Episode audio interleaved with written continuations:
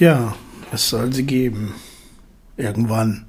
Die neue Psychiatrie. So war es jedenfalls in Bremen zu lesen. Dort fand im November 2021 die Jahrestagung der Deutschen Gesellschaft für Soziale Psychiatrie statt.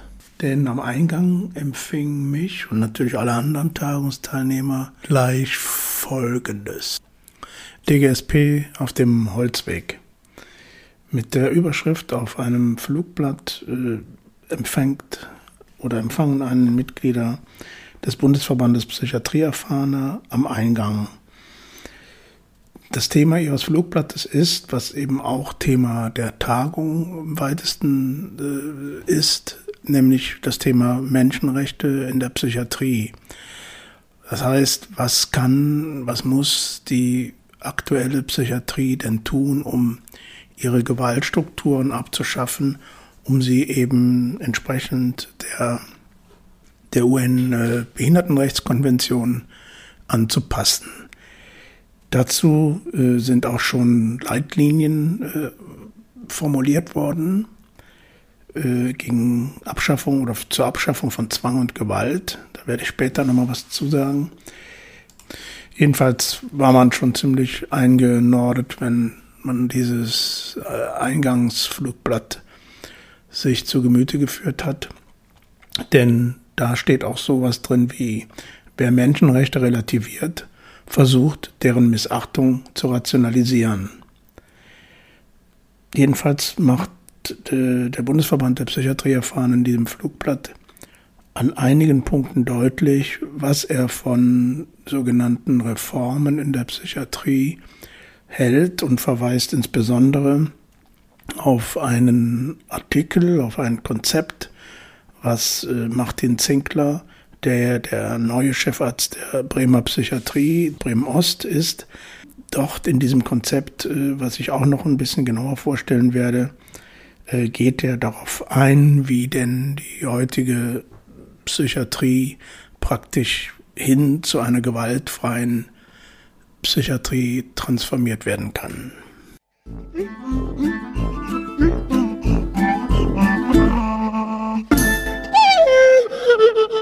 Hallo und guten Abend, liebe Hörerinnen und Hörer.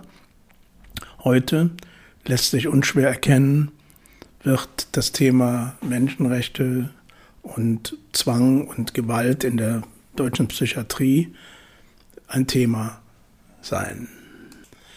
Neben einzelnen Punkten, die ich zu diesem Thema in, der, in dieser Episode auflisten werde, ähm, gilt dieses Thema auch etwas als Vorbereitung auf die nächste Episode dieses Podcasts vom Wachsaal in die Gemeinde.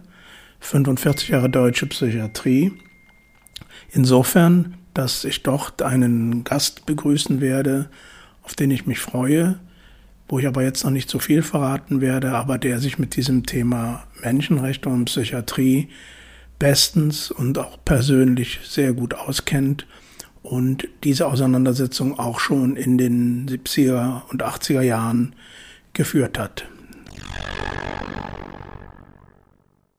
Strukturelle Gewalt ist eine nachweisbare Eigenschaft eines sozialen Systems, das die körperliche und psychische Integrität von Menschen aktuell schädigen kann, obwohl diese Schädigung nach den vorhandenen Ressourcen und dem Stand des verfügbaren wissenschaftlichen Wissens potenziell vermieden werden könnte.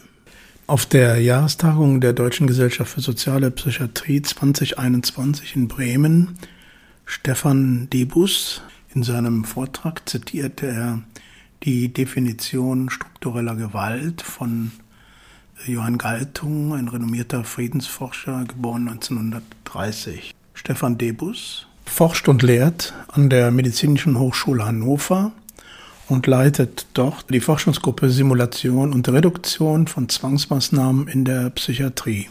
Der Vortrag hieß Situativ auf dem Weg zu einer gewaltfreien Psychiatrie über Macht und Situationstypen. Die äh, UN-Behindertenrechtskonvention, was ja ein Übereinkommen äh, über Rechte von Menschen mit Behinderung ist, ist äh, am 26. März 2009 in, hier in der Bundesrepublik Deutschland äh, in Kraft getreten. Nicht erst seitdem, das ist schon klar, aber diese äh, Behindertenrechtskonvention, die eben weltweit von vielen Staaten äh, unterschrieben ist und angewendet werden soll, ähm, ist so ein Meilenstein in der Bewegung, äh, was das Thema Gewalt und äh, Zwang in der Psychiatrie betrifft. Denn in dieser, äh, in diesem Übereinkommen, in dieser Behindertenrechtskonvention steht nicht weniger, als dass die, durch die Behinderung keinerlei Einschränkungen, Nachteile in der Teilhabemöglichkeit am gesellschaftlichen Leben entstehen dürfen. Da, wo sie sind, müssen sie abgeschafft werden und die unterzeichneten Staaten, und dazu gehört auch eben die BRD, hat äh, sich verpflichtet, in, also alle vier Jahre äh, über die Situation einen Bericht zu verfassen und da auch auf die ja, Missstände hinzuweisen. Speziell für die Psychiatrie hat das nochmal viel, Wirbel gemacht und auch äh, heftige Diskussionen ausgelöst, die sich zum Beispiel auch äh, hier ausdrücken. Ich zitiere hier ähm, von einer Internetseite, der mit dem Titel äh, zwangspsychiatrie.de. Ähm, dahin, das im Impressum sind da die der Landesverband Psychiatrie erfahrene Berlin, Ehrenoffensive und noch andere. Äh, die zitieren jedenfalls von einer Anhörung des UN-Menschenrechtsrats zum Thema Menschenrechte und seelische Gesundheit, Strategien, um die Menschenrechte bei der seelischen Gesundheit voranzutreiben. Darin hat der UN-Hochkommissar für Menschenrechte die Beseitigung von Praktiken wie Zwangsbehandlung einschließlich erzwungener Medikamentenverabreichung, erzwungener elektrokonvulsive Behandlung, also Elektroschocks, erzwungene Einweisung und Isolation gefordert. Stattdessen sagt die Konvention über die Rechte von Menschen mit Behinderungen den rechtlichen Rahmen, der wird da vorgegeben, um die Rechte eben von Personen mit psychosozialen Behinderungen zu wahren, einschließlich der Auf Ausübung ihrer rechtlichen Handlungsfähigkeiten freier und informierter Zustimmung, das Recht auf Leben und in der Gemeinde aufgenommen zu werden und das Recht auf Freiheit und Sicherheit ohne Diskriminierung. Soweit die, das Zitat. Im Grunde genommen beschreibt das äh, das Thema, womit sich die Psychiatrie auch in der Bundesrepublik beschäftigt oder vor allem beschäftigen muss, um eben die ganzen Zwangsmaßnahmen, die halt hier auch gesetzlich äh, gesichert sind, äh, abgesichert sind, äh, zu überdenken und dafür auch äh, alternative Konzepte zu entwickeln. Das äh, hat sie, die Bundesregierung bzw. die Bundesrepublik, äh, dazu hat sie sich verpflichtet, indem sie eben diesen, dieses ähm, Behindertenrechtskonvention äh, unterzeichnet hat und in Kraft hat treten lassen. Dazu gibt es natürlich Diskussionen, aber ich werde auch gleich nochmal ein Konzept ganz kurz vorstellen, was Martin Zinkler ebenfalls auf dieser DGSP-Jahrestagung in Bremen im letzten November vorgestellt hat. Er ist, wie gesagt, Chefarzt der Klinik Bremen Ost. Ganz frisch. Martin Zinkler hat auf dieser Jahrestagung sein Konzept von äh, einer Psychiatrie ohne Zwang und Gewalt vorgestellt. Er hat äh, gemeinsam mit Sebastian von Peter, der auch äh, Psychiater ist und wissenschaftlich an der Medizinischen Hochschule Brandenburg arbeitet, aber auch praktisch äh, in einem Projekt von einer Zuhausebehandlung, also stationsäquivalente Behandlung für die Fachleute. Ähm, jedenfalls gemeinsam haben die beiden einen Artikel äh, veröffentlicht zu diesem Thema, schon 2019, in der vierten Ausgabe äh, der Zeitschrift Recht und äh, Psychiatrie, erscheint im Psychiatrieverlag. Äh, diesen Artikel haben sie genannt Ohne Zwang, ein Konzept für eine ausschließlich unterstützende Psychiatrie. Einfach um zu verstehen, worum es geht, werde ich aus diesem Artikel die Zusammenfassung äh, einfach vorlesen. Das ist relativ kurz und prägnant und kann von daher dann auch gut äh, verstanden werden, worum es geht und in welchem Zusammenhang eben das besonders mit dem Thema Menschenrechte, Behindertenrechte, äh, Konvention der UN steht. Ich lese jetzt mal vor. Das UN-Hochkommissariat für Menschenrechte und weitere Organe der Vereinten Nationen fordern aufgrund des Übereinkommens über die Rechte von Menschen mit Behinderungen ein absolutes Verbot von Zwangsmaßnahmen und Zwangsbehandlungen in der Psychiatrie. Daraus konzipieren, konzipieren die Autoren, also Martin Zinkler und Sebastian von Peter, ein psychosoziales Hilfssystem, das nicht mehr wie bisher Unterstützung und soziale Kontrolle leistet, sondern ausschließlich individuelle Hilfsangebote macht. Soziale Kontrolle wird an die dafür zuständigen Behörden abgegeben, sei es an Polizei oder Justiz. Die Unterstützung hingegen bleibt bei den psychosozialen Diensten und folgt dem Willen und den Präferenzen der betreffenden Person. Szenarien zum Umgang mit Gefährlichkeit während einer stationären Behandlung in Polizeigewahrsam und in Haft zeigen, wie eine solche Veränderung umgesetzt werden kann. Das damit gewonnene Vertrauen zwischen den psychosozialen Diensten und ihren Nutzern schafft günstige Voraussetzungen für bessere Behandlungsergebnisse.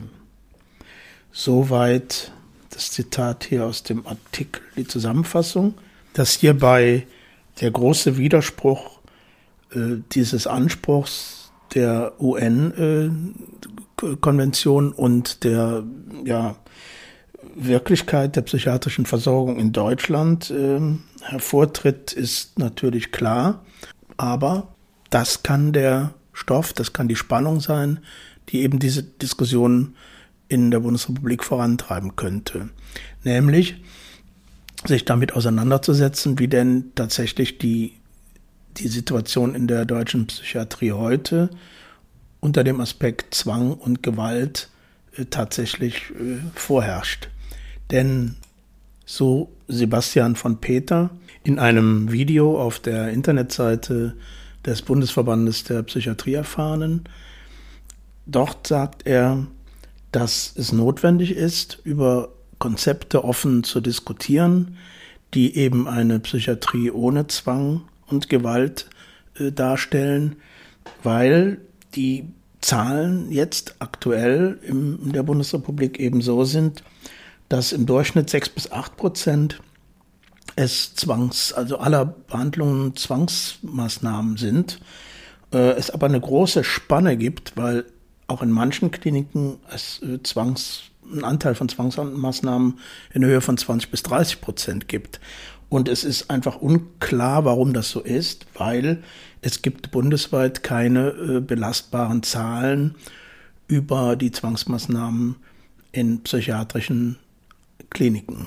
In Ihrem Artikel, äh, in Ihrem gemeinsamen Artikel geht es vor allen Dingen darum, wie kann eben die äh, Kontrolle, die bisher eben der psychiatrischen Behandlung auch inne ist, äh, wie kann die, wie kann das aufgelöst werden? Und mit meinen Worten so zusammengefasst und ich muss sagen, auch ich persönlich habe sehr oft äh, an, an diesen Punkten gestanden, wo man sagt, warum müssen wir eigentlich Gewalt anwenden? Menschen gegenüber, dürfen wir das überhaupt innerhalb der Klinik oder auch andere Einrichtungen in der Psychiatrie? Ähm, wie, wie, wie ist das auch rechtlich einzuschätzen? Und wir haben auch äh, sicher ähm, Situationen so gelöst, dass wir tatsächlich die Polizei zu besonders schwierigen, gefährdeten äh, Gesprächssituationen dazugeholt haben und dann im Beisein der Polizeikollegen sozusagen versucht haben, mit dem Klienten äh, ja eine, über, eine Übereinkunft zu kriegen, wie man denn jetzt mit dieser Situation umgeht. Das ist sehr gewöhnungsbedürftig natürlich gewesen. Äh, ich weiß nicht, für die Kollegen der Polizei irgendwie auch. Aber äh, das war natürlich, das sind Erfahrungen, die ich auch gemacht habe. Und in diesem Konzept, an diesem Artikel eben, werden diese Szenarien nochmal äh, genauer beschrieben. Und äh, ein, ein Kern, eine Kernaussage ist sicherlich die, dass es keinen, ähm, keine Berechtigung gibt, davon auszugehen, dass jemand äh, aufgrund äh, seiner äh, psychischen Erkrankung einfach gegen seinen Willen äh, in die Psychiatrie geschafft wird. Ähm, das ist schon eine große Veränderung oder das wäre eine große Veränderung, dass das keinen Grund mehr darstellt, weil das ist bisher äh, in, in den in meisten oder in allen Landesgesetzen, die ja eine Zwangseinweisung in der Bundesrepublik sozusagen ähm, legitimieren, also das heißt, das sind einfach Gesetze, die in, in jedem Bundesland existieren und auch etwas unterschiedlich sind, aber diese Zwangsunterbringung eben immer doch äh, mit den Aspekten der Eigen- oder Fremdgefährdung begründet wird, die eben äh, ihrerseits aus äh, dem Krankheitsgeschehen, aus der Erkrankung selber heraus entstanden sind. Ähm, das wird hier aber groß in Zweifel gezogen, dass das so, mm, dass das notwendig ist, weil jetzt ja auch die weitere Behandlung sehr belastet, das Vertrauen des Klienten, des Patienten, der Patientin, der Klientin äh, natürlich sehr stört, wenn es gleichzeitig, wenn er gleich oder sie gleichzeitig immer weiß, ähm, wenn ich hier nicht mich in einer bestimmten Weise verhalte, dann äh, folgen Zwangseinweisungen, dann folgen Zwangsbehandlungen, Zwangsmedikationen eventuell. Und das ist natürlich keine Basis, um, um ja in, miteinander in, eine, oder mit einer Behandlung anzubieten, die, die mehr so den, den Klienten ähm, auch in die Lage versetzt, selber mal zu formulieren, was er denn jetzt braucht oder sie jetzt brauchen.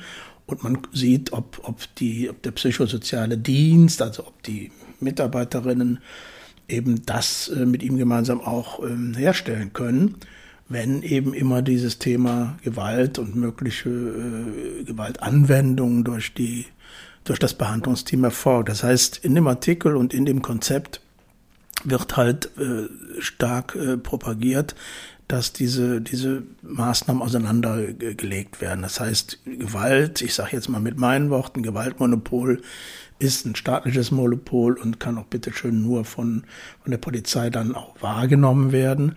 Und äh, so müsste man eben entsprechende Situation in Kliniken, wo auch immer diese Zwangsmaßnahmen äh, eingeleitet werden und wo auch immer diese schwierigen äh, Situationen auftreten können, äh, dort eben gemeinsam mit der Polizei geregelt werden. Ich zitiere nochmal aus dem Artikel, ähm, der es ganz gut auf den Punkt bringt, an der Stelle nämlich auch den Zusammenhang zu der UN-Behindertenrechtskonvention ähm, herzustellen. Äh, Zitat jetzt aus dem Diskriminierungsverbot der Konvention folgt, dass die Person, bei der eine psychische Erkrankung vermutet wird, rechtlich nicht anders von der Polizei behandelt wird als ohne diese Vermutung. Wenn die Voraussetzungen für einen weiteren Freiheitsentzug vorliegen, zum Beispiel Untersuchungshaft, bleibt die Person in Unfreiheit. Ansonsten wird sie freigelassen beim vermuteten Vorliegen einer psychischen Erkrankung nicht ohne eine Beratung über die unmittelbar auch nachts und am Wochenende bereitstehenden psychosozialen Dienste oder die Möglichkeit, sich freiwillig in eine psychiatrische Klinik zu begeben. Zitat Ende. In der äh, UN-Behindertenrechtskonvention heißt es im Artikel 1, Zweck dieses Übereinkommens ist es, den vollen und gleichberechtigten Genuss aller Menschenrechte und Grundfreiheiten durch alle Menschen mit Behinderungen zu fördern, zu schützen und zu gewährleisten und die Achtung der ihnen innewohnenden Würde zu fördern.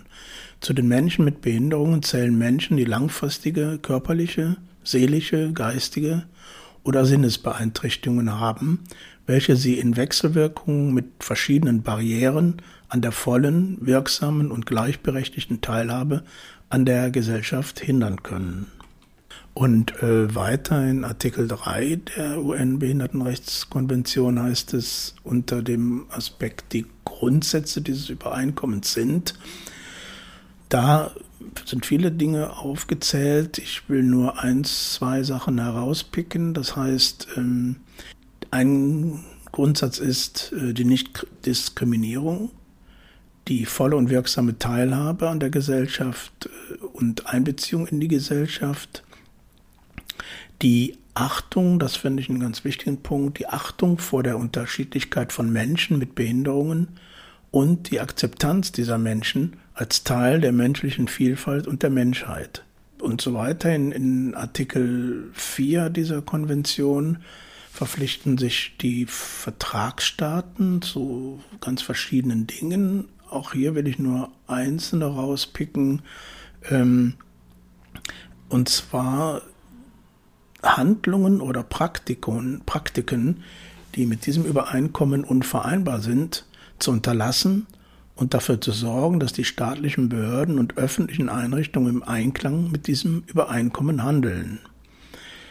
Es also auch der Staat geeigneten Maßnahmen zur Beseitigung der Diskriminierung aufgrund von Behinderungen durch Personen, Organisationen oder private Unternehmen zu ergreifen. In Artikel 5 dieser Konvention heißt es dann weiter, die Vertragsstaaten anerkennen, dass alle Menschen vor dem Gesetz gleich sind, vom Gesetz gleich zu behandeln sind und ohne Diskriminierung Anspruch auf gleichen Schutz durch das Gesetz und gleiche Vorteile durch das Gesetz haben. Die Vertragsstaaten verbieten jede Diskriminierung aufgrund von Behinderungen und garantieren Menschen mit Behinderungen gleichen und wirksamen rechtlichen Schutz vor Diskriminierung, gleich viel aus welchen Gründen. Dann gibt es auch noch äh, Artikel 6 und 7, wo speziell auf Frauen und Kindern mit Behinderungen eingegangen wird. Wichtig für den Bereich der Psychiatrie ist auch äh, der Artikel 12, gleiche Anerkennung vor dem Recht. Da heißt es, die Vertragsstaaten bekräftigen, dass Menschen mit Behinderungen das Recht haben, überall als Rechtssubjekt anerkannt zu werden. Die Vertragsstaaten anerkennen, dass Menschen mit Behinderungen in allen Lebensbereichen gleichberechtigt mit anderen Rechts- und Handlungsfähigkeit genießen. Dann auch, dass die Vertragsstaaten geeignete Maßnahmen treffen, um Menschen mit Behinderungen Zugang zu der Unterstützung zu verschaffen, die sie bei der Ausübung ihrer Rechts- und Handlungsfähigkeit gegebenenfalls benötigen. Und weiter hier in dem Artikel 12 ein ganz zentraler Satz, der sich auch in dem Konzept dann von Martin Zinkler und Sebastian von Peter äh, in dem Artikel da äh, widerspiegeln und auch immer sehr zentrale Begriffe sind. Zitiere die Vertragsstaaten äh, in dieser Konvention, die diese Konvention unterschrieben haben. Die Vertragsstaaten stellen sicher, dass zu allen die Ausübung der Rechts- und Handlungsfähigkeit betreffenden Maßnahmen im Einklang mit, dem Inter mit den internationalen Menschenrechtsnormen geeignete und wirksame Sicherungen vorgesehen werden, um Missbräuche zu verhindern. Diese Sicherungen müssen gewährleisten, dass bei den Maßnahmen betreffend die Ausübung der Rechts- und Handlungsfähigkeit die Rechte der Wille und die Präferenzen der betreffenden Personen geachtet werden, es nicht zu Interessenskonflikten und missbräuchlicher Einflussnahme kommt, dass die Maßnahme verhältnismäßig und auf die Umstände der Person zugeschnitten sind, dass sie von möglichst kurzer Dauer sind und dass sie einer regelmäßigen Überprüfung durch eine zuständige, unabhängige und unparteiische Behörde oder gerichtlichen Stelle unterliegen. Soweit. Dann äh, folgen noch eine Reihe äh, weiterer Artikel betrifft alle möglichen Lebensbereiche. Interessant ist noch, dass auch äh, in der Konvention der Zugang gemeindenaher äh, Hilfen eben auch gewährleistet sein muss in besonderer Weise. Das äh, ist besonders in Artikel 19 unabhängige Lebensführung und Einbeziehung in die Gemeinschaft formuliert. Ähm, da steht es mit Menschen mit Behinderungen Zugang zu einer Reihe von gemeindenahen Unterstützungsdiensten zu Hause und in Einrichtungen sowie zu sonstigen gemeindenahen Unterstützungsdiensten haben, einschließlich der persönlichen Assistenz, die zur Unterstützung des Lebens in der Gemeinschaft und der Einbeziehung in die Gemeinschaft sowie zur Verhinderung von Isolation und Absonderung von der Gemeinschaft notwendig ist. Gemeindenahe Dienstleistungen und Einrichtungen für die Allgemeinheit Menschen mit Behinderungen auf der Grundlage der Gleichberechtigung zur Verfügung stehen und ihren Bedürfnissen Rechnung tragen. Ja, soweit mal die, die Zitate hier aus äh, der äh, Behindertenrechtskonvention. Das kann man alles natürlich nachlesen nochmal und ich werde auch die entsprechenden Links in dem Blog dieser Podcast-Episode natürlich stellen. In der Zusammenfassung des Artikels von Martin Zinkler und Sebastian von Peter wird es nochmal so formuliert, ich zitiere, die grundsätzlichen Aufgaben der psychosozialen Dienste ändern sich insoweit, als sie ihre bisherige Doppelfunktion Unterstützung und soziale Kontrolle verlieren.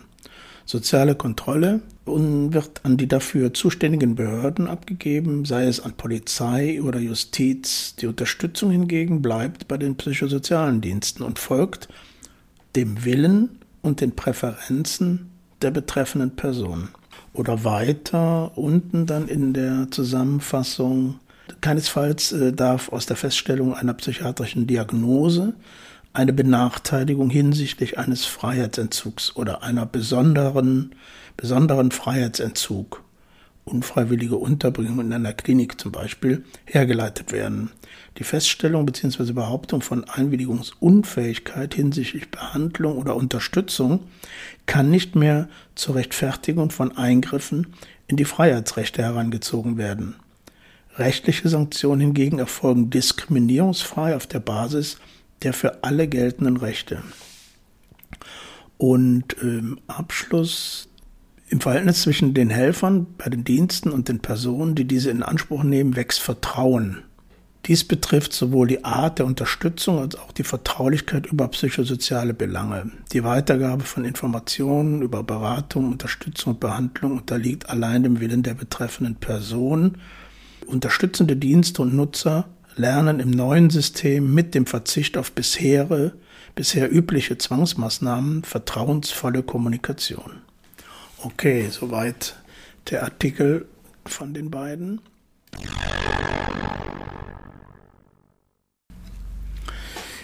Ja, und dann gibt es noch die, das große Thema der, der Leitlinien für die Behandlung von den unterschiedlichsten Erkrankungen in Deutschland. Das heißt, dort wird von Fachgesellschaften hier in der Bundesrepublik, von medizinischen Fachgesellschaften eben Leitlinien entwickelt, äh, manchmal eben mit, mit viel Unterstützung noch von, von den Akteuren in der jeweiligen, in der jeweiligen Disziplin. Äh, und diese Leitlinien sollen dienen dazu, die sind auch nochmal noch mal klassifiziert, also nochmal unterschiedliche Intensitäten aber da will ich jetzt gar nicht drauf eingehen. Diese Leitlinien dienen, sollen halt den Akteuren, sprich Medizinleuten, allen, die da arbeiten, äh, ähm, eben einen Handlungsempfehlungen geben, was bei bestimmten Erkrankungen denn sozusagen der, der Standard sein muss. Ähm, ich kann gar nicht ganz genau sagen, wie, wie verbindlich diese äh, Linien, Leitlinien überhaupt sind. Ähm, aber äh, es ist so, dass, äh, wie gesagt, in allen äh, medizinischen Disziplinen das gemacht wird. Also ob das jetzt irgendwie Orthopädie oder äh, was ich, Kinderheilkunde, alle möglichen Bereiche und eben auch in der Psychiatrie. Es gibt also in der Psychiatrie Leitlinien zum Thema Schizophrenie oder zum Thema Zwangsstörungen, aber auch äh, psychosoziale Therapien bei schweren psychischen Erkrankungen oder eben zu diesem Thema, bei dem wir heute sind, Zwang und Gewalt, gibt es eben auch eine Leitlinie, die heißt Verhinderung von Zwang Prävention und Therapie aggressiven Verhaltens bei Erwachsenen. Äh, da hat also eine, eine Gruppe äh, ja, mit ganz vielen ähm, Verbänden oder ganz besteht aus ganz vielen Verbänden, Organisationen versucht äh, im Konsens diese Leitlinie zusammenzustellen. Also da sind dann Gesellschaften drin, wie die Fachgesellschaft äh, DGPPN, also Deutsche Gesellschaft für Psychiatrie und Psychotherapie, Psychosomatik und Nervenheilkunde, aber auch äh, der Bundesverband der Angehörigen psychisch, psychisch Kranker e.V.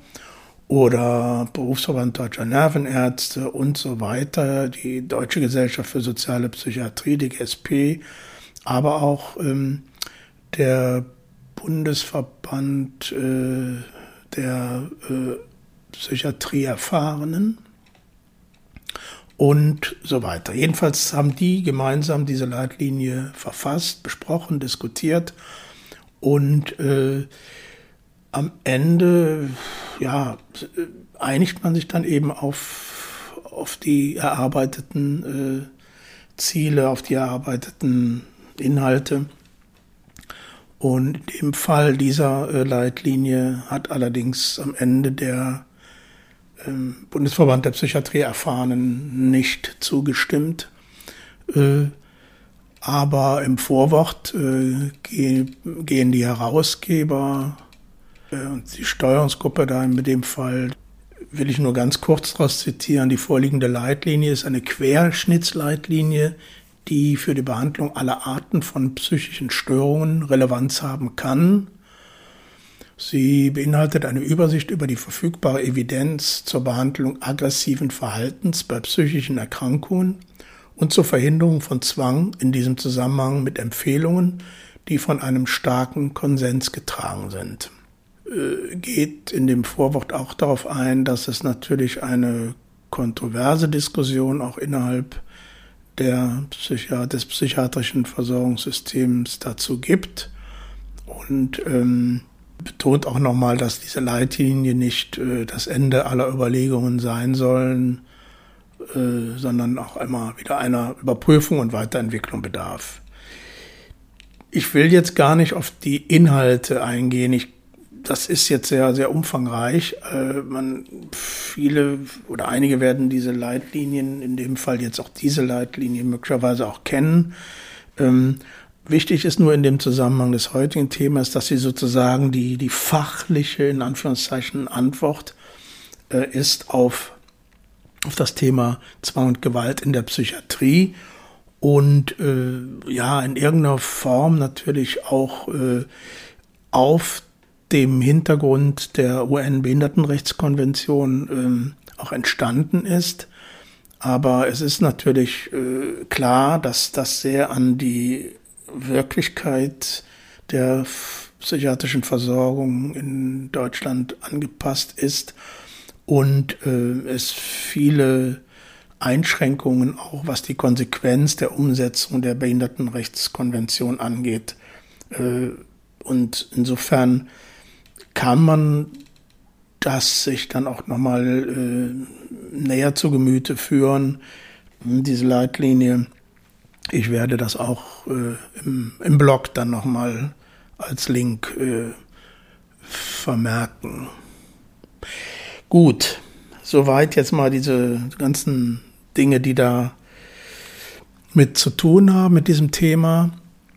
Äh, ich würde nochmal gerne einen kleinen Satz nur dazu sagen, warum ich das heute so vielleicht ein bisschen trocken ja auch, aber äh, für ein ganz wichtiges Thema in der heutigen äh, Phase der, der Psychiatriereform halte. Denn äh, ansonsten ist ja eher so meine, mein Vorgehen in, in diesem Podcast, so meine eigenen subjektiven und zurückliegenden Erfahrungen mit und in der Psychiatrie, in der deutschen Psychiatrie so zu berichten. Und ähm, habe ja neben meinen vielen Gesprächspartnerinnen, die ich in meinem Podcast ja habe und hatte, äh, auch immer mal wieder aktuellen äh, Bezug äh, zur Psychiatrie genommen, natürlich. Ähm, und in dem Fall jetzt ist es so, dass ich mal in, in einem äh, Gespräch auch schon mal bei dem Thema war, nämlich was kann denn heute eigentlich noch besonders dazu beitragen, dass die Reformbewegung in Deutschland, die ja, weiß Gott, nicht zu Ende ist, ähm, wie, was kann die nochmal pushen, was kann die nochmal äh, weiter vorantreiben? Und ein Ergebnis war halt auch in einem Gespräch, dass natürlich diese UN-Behindertenrechtskonvention tatsächlich so ein ganz wichtiger, entscheidender Motor eben sein kann und ist, äh, da doch noch mal genauer hinzugucken, was ist denn mit Zwang und Gewalt in unserer Psychiatrie, die ja nicht, das ist ja nicht weg und man kann natürlich naiv annehmen zu sagen, naja gut, da ist halt Gewalt und Zwang wird angewandt, weil der Mensch, äh, der verrückt wird, ich sag's mal so ein bisschen drastisch, eben auch dazu neigt oder neigen kann, äh, gewalttätig zu werden. Das mag ja sein, dass das in irgendeinem Zusammenhang steht, äh, mit, aber eben nicht mit der Erkrankung sondern eben mit anderen Umständen. Und diese äh, Behindertenrechtskonvention geht halt da nochmal sehr drauf ein. Deshalb finde ich das ein spannendes, interessantes Thema, auch sehr aktuell. Und ähm, ich einerseits gibt es nochmal so einen kleinen Rückblick von mir, was äh, ich, wie ich das hier so in den Zusammenhang stellen will, meines üblichen, äh, meiner üblichen Themen hier. Denn schon immer hat mich auch von Anfang an, nachdem ich in der Psychiatrie bin, natürlich beschäftigt, äh, wie ist das denn hier mit Gewalt und Zwang? Darf ich das? das? Kann ich das? Will ich das überhaupt? Davon mal ganz abgesehen, natürlich nicht, aber äh, ist es denn nötig und ist es sozusagen medizinisch äh, erforderlich? Also das sind ja Dinge, die äh, ja, die, die einen zumindest umtreiben sollten, wenn man kritisch in dieser Psychiatrie-Szene unterwegs sein will. Und das hat mich immer, wie gesagt, äh, schon sehr beschäftigt. Und jetzt nach über also 45 Jahren äh, deutsche Psychiatrie kommt noch mal so dieser dieser Push von von von ganz oben in Anführungszeichen eben von den Vereinten Nationen, die einfach dann noch mal deutlich darauf hinweisen, dass da ganz vieles im Argen ist und dass da bitte schon kein Unterschied äh, sein darf zu anderen äh, Menschen, wenn man selber eben psychisch erkrankt ist. Und da eben in sehr schwierige Lebenssituationen kommt. Das finde ich persönlich nochmal, äh, ja, nochmal interessant, gut, äh, ja, so ein bisschen auch eine Genugtuung, dass da eben man nicht nur so ein inneres Gefühl hat von da läuft irgendwas schief oder ungerecht oder unrecht, sondern dass es tatsächlich auch eingebettet ist in die Sichtweise, äh, was weit über den Horizont eines jeden, der in der oder die in der Psychiatrie arbeiten, hinausgeht, also bis zur UN. Das ist nochmal so der grobe, große Zusammenhang.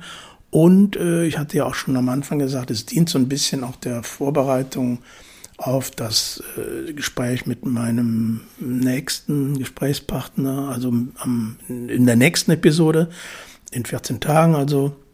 Das heißt, ich will äh, da auch, oder ich werde dann da auch mit einem, ich werde da mit einem Vertreter der sozialistischen Selbsthilfe Köln äh, sprechen, der ein ja, Veteran äh, dieser ganzen äh, Geschichte, Psychiatrie, Gewalt und Zwang ist und da einiges aus seinen Erfahrungen äh, rückblickend, äh, aber auch auf die heutige Zeit bezogen zu berichten hat. Ähm, das wird also dann auch im, in der nächsten Episode nochmal Thema sein, aber eher so aus dem persönlichen äh, Blickwinkel dieses äh, Gesprächspartners. Ja, das war soweit äh, meine, meine Episode heute. Ich äh, bleibe dabei zu sagen, das Thema Menschenrechte ist ein sehr sperriges und irgendwie hm, hat man auch so ein Gefühl, naja, was hat das denn alles mit Menschenrecht, äh, mit Psychiatrie vielleicht zu tun? Aber äh, der Zusammenhang äh, ist schon sehr äh, auffallend und ich bin irgendwie auch jetzt äh, interessiert, ähm, dass man dieses Thema auch nochmal breiter fasst. Wie gesagt, auf der, auf der Jahrestagung der, der Deutschen Gesellschaft für Psychiatrie in Bremen im November letzten Jahres war das auch ein breites Thema.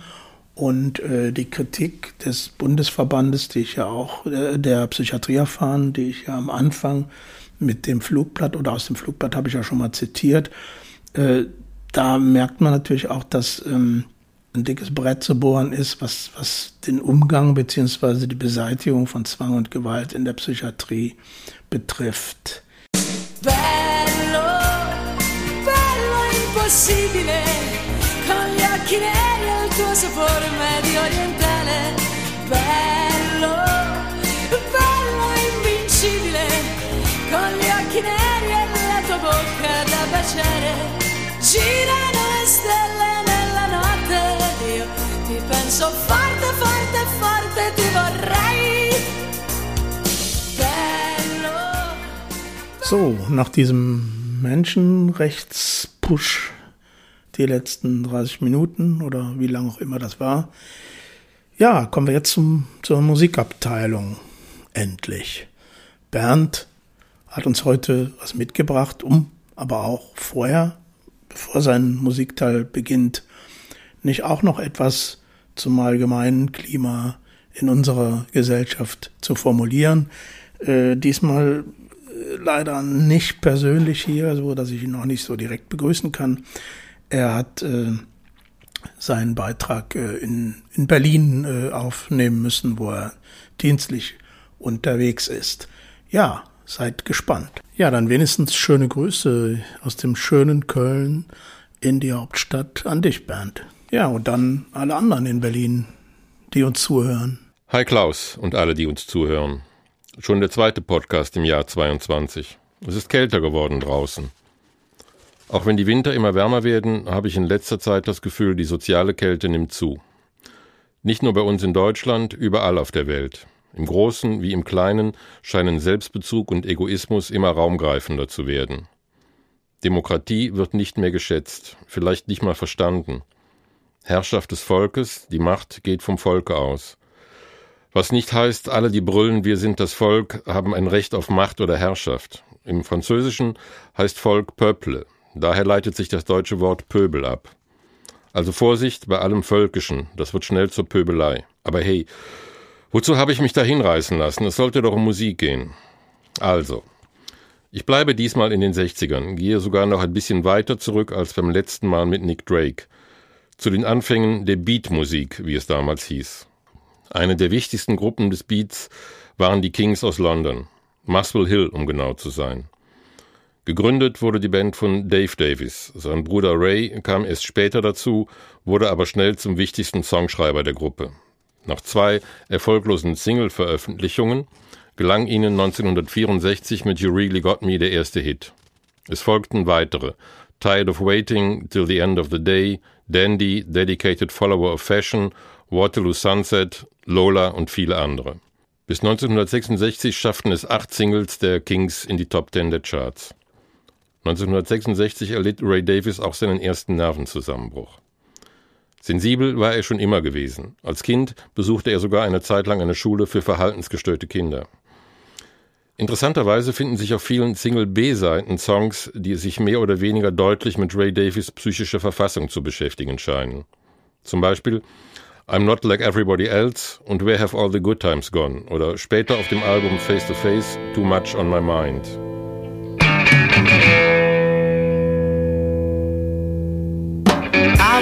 take all that they hand me down make out I smile though I a frown. I'm not gonna take it all lying down. Cause once I get started, I go to town.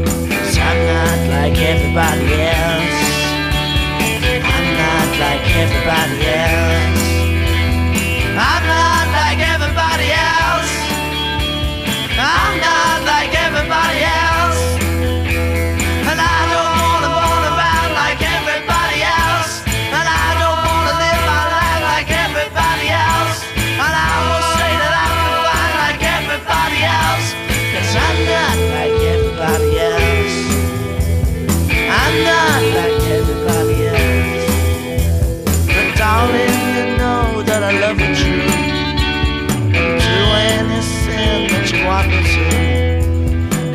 all my sins like you want me to.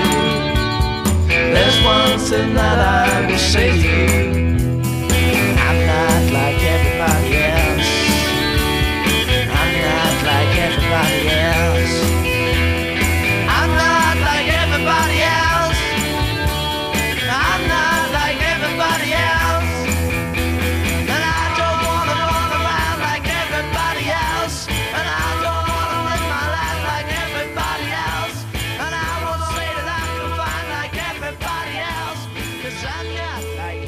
All den erfolgreichen Singles befanden sich die Kings um 1968 in einer Krise.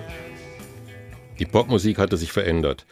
Spätestens seit die Beatles das Sgt. Peppers Album herausgebracht hatten, wurden LP-Veröffentlichungen immer wichtiger und aus Pop und Beat entstand die Rockmusik.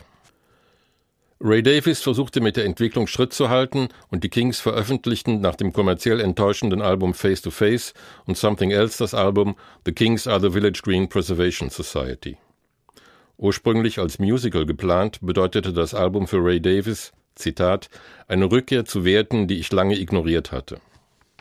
Ray Davis befasst sich in den Songs des Albums wieder einmal mit dem englischen Alltag und gilt als einer der besten Popchronisten englischen Lebensgefühls. Doch auch Village Green brachte nicht den erhofften Erfolg. Ray selbst sagte einmal über das Album, ich dachte, alle anderen sind verrückt. Vielleicht ist das das Thema des Albums. Das nächste Album, Arthur or the Decline and Fall of the British Empire, entstand auf Anregung von Verantwortlichen des Senders Granada TV und sollte ursprünglich eine Oper werden oder ein Musical. Aber das Projekt scheiterte an der mangelnden Finanzierung und so blieb es bei einem Album.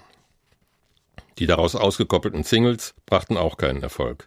Erschwerend kam hinzu, dass The Who kurz vorher Tommy veröffentlicht hatten und man warf den Kings vor, sie hätten Tommy kopiert.